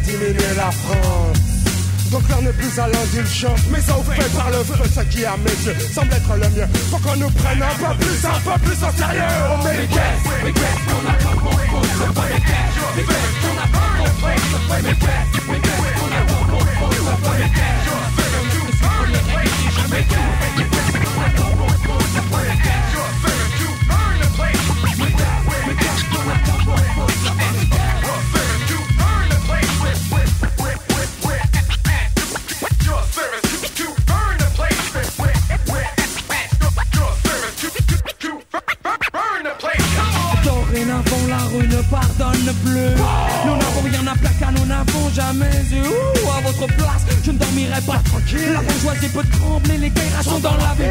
Pas pour faire la fête, qu'est-ce qu'on attend Pour foutre le feu, allons à l'Elysée. Et bien, faut bien qu'un jour il paye Le psychopathe qui sommeille en moi se réveille Sur nos repères, sur nos modèles de toute une jeunesse Vous avez brûlé les ailes, brisé les rêves Tari la sève de l'espérance Oh, quand j'ai Ah, pensé il est bon qu'on y pense, il est temps que la France daigne prendre conscience de toutes ces offenses.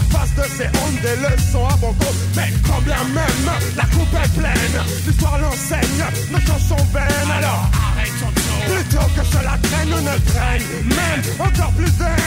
Une évian ne pourra incinérer ce système. Mais qu'est-ce, mais qu'est-ce qu'on attend pour se faire Mais qu'est-ce, mais qu'est-ce qu'on attend pour se faire Mais qu'est-ce, mais qu'est-ce qu'on attend pour pour se faire Mais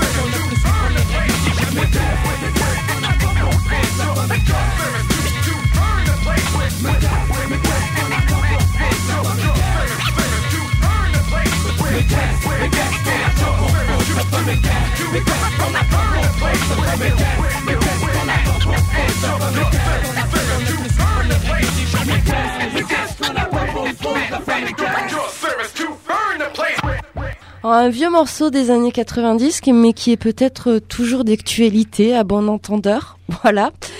Alors, on, pourrait dire que la question du féminisme a traversé cette dernière campagne électorale en France et ce n'est pas très positif. hein. Il faut rappeler que euh, les euh, grands candidats se sont quand même beaucoup abstenus de voter au Parlement européen les motions visant à plus d'égalité et moins de discrimination, notamment au niveau des salaires. On a eu le choix entre Fillon et sa droite catho. Hein. Le Pen qui utilise un féminisme raciste et qui voulait dérembourser l'IVG pour euh, puisque c'était qualifié de confort. hein. Macron qui nous a expliqué qu'il fallait prendre le beau risque de la parité en politique, hein, comme si c'était un risque. Voilà. Et Mélenchon qui avait osé la comparaison entre une femme, quelqu'un à qui on ne comprend rien, et un chat. Voilà. Miaou. Miaou. Donc il y avait eu euh, pas mal de sites internet qui s'étaient amusés à analyser le programme euh, de ces euh, candidats d'un point de vue féministe, hein, notamment euh, les Glorieuses qui avaient fait un sacré boulot là-dessus.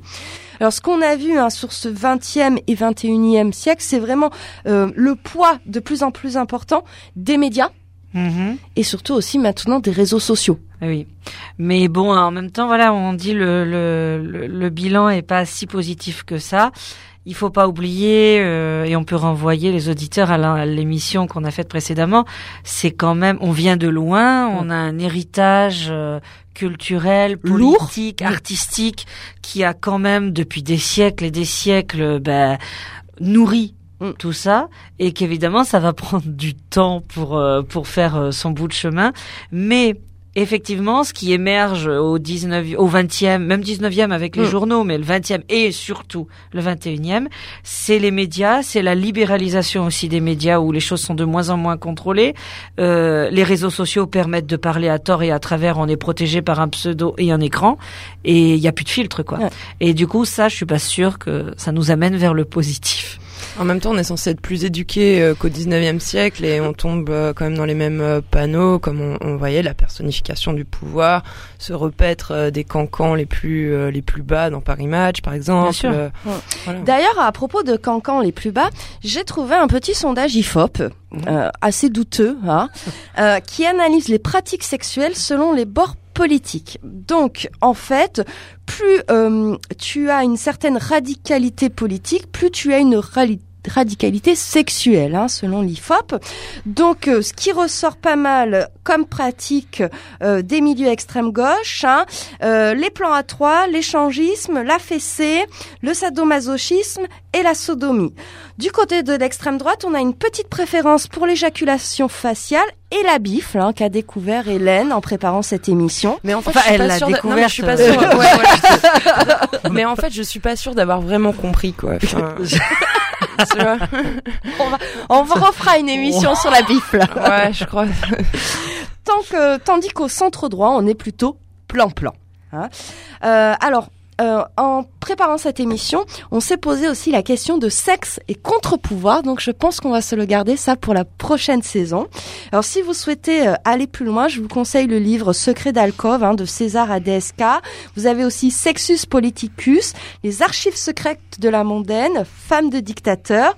Alors évidemment, hein, Geneviève Fraisse pour une analyse plus euh, on va dire euh, euh, théorique. Hein et puis vous avez eu un très très bon docu qui était passé sur LCP euh, qui s'appelait Sexe, euh, pouvoir et business, qui, qui fait le lien avec aussi le pouvoir économique. Autrement, vous pouvez toujours vous abaisser à lire Paris Match. Exactement.